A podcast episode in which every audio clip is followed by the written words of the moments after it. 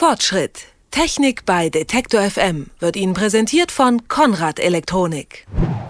Wenn die Nachbarn lieber schlafen wollen, das Büro genervt oder das Joggen bei Stille zu langweilig ist, dann führt an ihnen eigentlich kein Weg vorbei. Kopfhörer. Manche von uns verbringen etliche Stunden ihrer Woche mit Kopfhörern und auch unter dem ein oder anderen Weihnachtsbaum werden sie sicherlich liegen. Doch wenn man sich mal im Elektromarkt umschaut, so scheint es, Kopfhörer werden oftmals irgendwie nach Aussehen gekauft. Grund genug für uns, mal einen Experten zu fragen, worauf man denn beim Kopfhörerkauf so achten sollte. Am Telefon ist Bernhard Rietschel, der Chefredakteur des Magazins Audio. Einen schönen guten Tag. Hallo. Also Herr Rietschel, es gibt ja ähm, Kopfhörer ohne Kabel, mit Bluetooth, mit Fernbedienungen, mit äh, Freisprecheinrichtungen. Wir wollen das heute mal alles ausblenden und über die ganz normalen Kopfhörer sprechen. Da fällt ja zuerst einmal auf, manche sind eher groß, äh, manche nicht so sehr und äh, manche klein. So klein, dass man sie ins Ohr stecken kann. Erklären Sie uns doch eingangs mal, was es damit auf sich hat. Fangen wir bei den kleinen an. Die sind primär natürlich für äh, die Verwendung unterwegs. Die sind winzig klein. Man kann sie in die Hemdtasche stecken, wenn man sie nicht braucht. Das ist also in erster Linie äh, mal einfach die kompakte Größe, die da wichtig ist. Dann stecken die ganz klein, diese In-Ears nennt man die auch, die stecken tatsächlich im Gehörgang. Das heißt, man blendet damit Umgebungsgeräusche weitestgehend aus, weil die gleichzeitig im Prinzip ein bisschen wirken wie ein Oropax. Man hört also sehr wenig von seiner Umgebung und umgekehrt hört die Umgebung auch sehr wenig von der Musik, die man hört. Das ist unterwegs unter Umständen ein Vorteil, aber das kann natürlich auch gerade im Straßenverkehr zu einem Nachteil werden geschlossen, halboffen in ihr, haben Sie gerade eben sehr beeindruckend geschildert. Und für welche Situation eignen sich da jetzt welche Kopfhörer? Sie haben schon gesagt, im Straßenverkehr in ihr eher nicht, aber ansonsten? Ja, für alle Unterwegseinsätze letztlich sind die In-Ears natürlich sehr beliebt, weil sie eben winzig klein sind und vor allem, weil sie durch diese direkte Position, direkt im Gehörgang, auch einen sehr guten Wirkungsgrad haben. Das heißt, man kann mit einem relativ kleinen Gerät, also irgendeinem portablen Player oder einem äh, Mobiltelefon, wenn man will, auch sehr laut hören damit. Auch das ist natürlich mit Vorsicht zu genießen, aber die sind extra so gebaut, dass die mit den kleinen Verstärkerchen, die in den Mobiltelefonen zum Beispiel drin sind, eben gut funktionieren. Viele Leute mögen aber den Sitz, also dieses Tragegefühl von den In-Ear-Hörern. Ich persönlich zum Beispiel mag es überhaupt nicht und ich bevorzuge und viele andere auch deswegen mobile On-Ears. Das sind im Prinzip die kleinen, meistens irgendwie faltbaren Kopfhörer, die aussehen wie klassische Kopfhörer, aber eben ein bisschen kleiner sind. Da gibt es verschiedene Ausführungen, gibt es offene und geschlossene Bauweisen.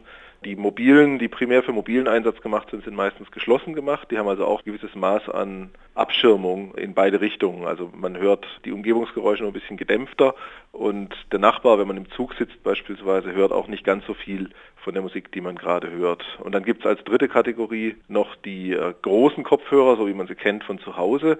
Die klassischen HiFi-Kopfhörer, wollen wir mal sagen, die gibt es auch wieder in verschiedenen Bauweisen, von ganz offen, so dass man im Prinzip durch den Hörer auch die Umgebung durchhören kann und bis hin zu wirklich geschlossen. Da ist dann aber die Entscheidung, welchen man nimmt, eher eine klangliche, weil die haben jeweils ihre eigenen Vor- und Nachteile. Und die Sachen, diese großen Hörer, die sieht man zwar auch sehr oft mittlerweile in der S-Bahn, aber primär sind die für zu Hause schon allein wegen ihrer Größe und dem etwas lockereren Sitz. Die sind also nicht dafür da, dass man damit rumrennt eigentlich. Nun sind auf den Packungen ja auch immer so Zahlen abgedruckt, also Impedanz steht dort immer und auch ein Frequenzbereich. Vielleicht fangen wir mal mit der Impedanz an. Was bedeutet das denn? Wer sagt uns zum Beispiel die Impedanz? Die Impedanz, die sagt einfach, das ist ein physikalischer Wert, den kann man messen. Das ist der elektrische Widerstand des Kopfhörers der ist insofern interessant, als es ganz unterschiedliche Arten gibt, so einen Kopfhörer zu bauen. Und für unterwegs, also wenn man immer dann, wenn man ein mobiles Gerät äh, dran betreiben will, ein batteriebetriebenes Gerät, ein MP3-Player oder ein Mobiltelefon, sollte man einen möglichst niederohmigen Kopfhörer nehmen. Also im Schnitt, die, die für unterwegs gemacht sind, die liegen meistens zwischen äh, 16 und, und vielleicht 40 Ohm. Die meisten haben um die 32 Ohm, also die Einheit für den Widerstand ist Ohm. Diese 32 Ohm-Hörer sind eigentlich so das verbreitetste bei den Mobilhörern. Wäre die Impedanz jetzt deutlich höher, der Widerstand, für zu Hause gibt es beispielsweise Hörer mit 200, 300 oder auch 600 Ohm. Dann ist es oft so, dass man mit einem kleinen tragbaren Gerät an diesen Hörern einfach nicht laut genug hören kann. Man kann dann zwar laut drehen, aber die Musik ist dann trotzdem noch relativ leise. Die sind dann also primär eher für den Anschluss einer HiFi-Anlage gedacht. Und das heißt aber für den Ultranormalbürger, der jetzt zu Hause mit seiner Anlage hantiert, ähm, da sollten dann 100 Ohm in etwa ausreichen. Also wenn ich es für mobilen Einsatz verwenden will, dann sollten es auf jeden Fall, um, sagen wir mal, um die 32 sein. Es sind aber fast alle Hörer, die für diesen Markt gemacht sind, haben diesen Wert. Plus minus ein paar Ohm ist dann auch egal. Für zu Hause ist es letztlich egal. Also wenn ich es an die HiFi-Anlage hänge oder sogar an einen separaten Kopfhörerverstärker, ist diese Ohmzahl eigentlich nicht relevant. Dann ist es einfach nur ein technisches Merkmal, was aber in der Praxis keine Vor- oder Nachteile hat. Das zweite, was auf den Packungen der Kopfhörer steht, das ist der Frequenzbereich. Was sagt uns der? Der sagt relativ wenig. Wenn man eine verlässliche Messung hat und die bei allen Hörern, die man vergleicht, auch wirklich gleich macht, dann ist es ganz interessant. Das Problem ist, die aufgedruckte Messung, also der aufgedruckte Frequenzumfang, den ermittelt jeder Hersteller nach seinem eigenen Verfahren und das ist nicht genau dokumentiert. Das ist also praktisch zwischen verschiedenen Herstellern unmöglich zu vergleichen. Das ist, ist ein Wert, der im Prinzip nicht viel aussagt. Sinnvoll wird es erst, wenn ein Labor sozusagen äh, sich mehrere Kopfhörer von unterschiedlichen Herstellern besorgt und die alle nach dem gleichen Verfahren misst. Dann kommen vernünftige belastbare Werte raus. Ansonsten kann man die einfach ignorieren, solange die auf der Packung stehen. Manche Kopfhörer haben ja auch äh, Klangverbesserungen drin. Ähm, Geräuschunterdrückung zum Beispiel, die filtern dann angeblich den Umgebungslärm raus. Was ist davon zu halten? Wenn die gut gemacht ist, diese Geräuschunterdrückung, funktioniert es sogar sehr, sehr, sehr gut. Die Hörer sind natürlich entsprechend teuer. Die kosten bei gleicher Klangqualität mindestens das Doppelte von ihren nicht geräuschunterdrückenden Geschwistern. Aber da gibt es ein paar Hersteller, die das wirklich drauf haben.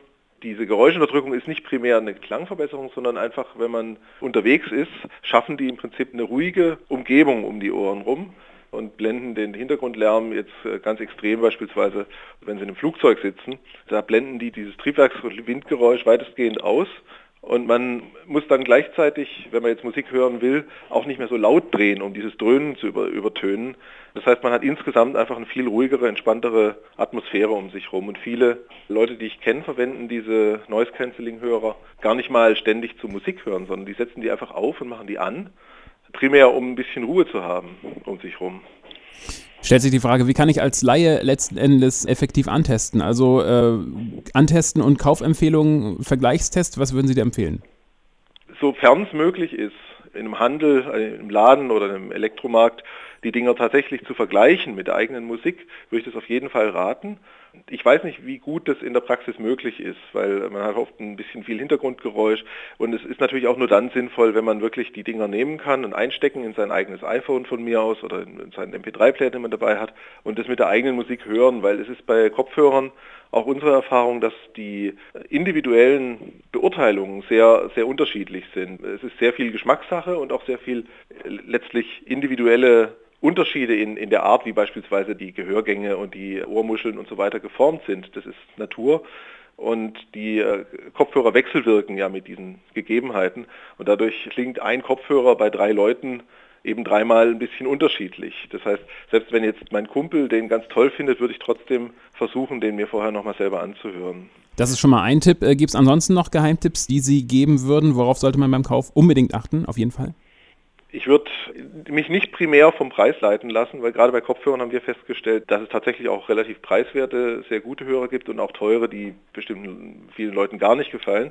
Und die Optik spielt natürlich eine Riesenrolle mittlerweile beim Kopfhörerkauf, aber äh, auch die Optik sagt natürlich nichts über den Klang. Ich würde halt gucken, der einzige Weg, von vornherein eine gewisse Vorauswahl zu treffen, ist, wenn man sich halt Tests anguckt, wie wir sie beispielsweise auch machen, aber auch selbst dann würde ich versuchen, mir erst eine engere Auswahl rauszuschreiben, also nicht genau mich auf einen kaprizieren, sondern vielleicht drei oder vier und die dann tatsächlich selber nochmal anhören. Kopfhörer können viel Spaß bringen und so manche Situation erträglich machen, worauf man beim Kaufen achten sollte und wie man den richtigen Kopfhörer für sich findet. Das hat uns Bernhard Rietschel erklärt, der Chefredakteur des Fachmagazins Audio. Haben Sie herzlichen Dank für das Gespräch. Bitteschön, danke. Fortschritt Technik bei Detektor FM wird Ihnen präsentiert von Konrad Elektronik.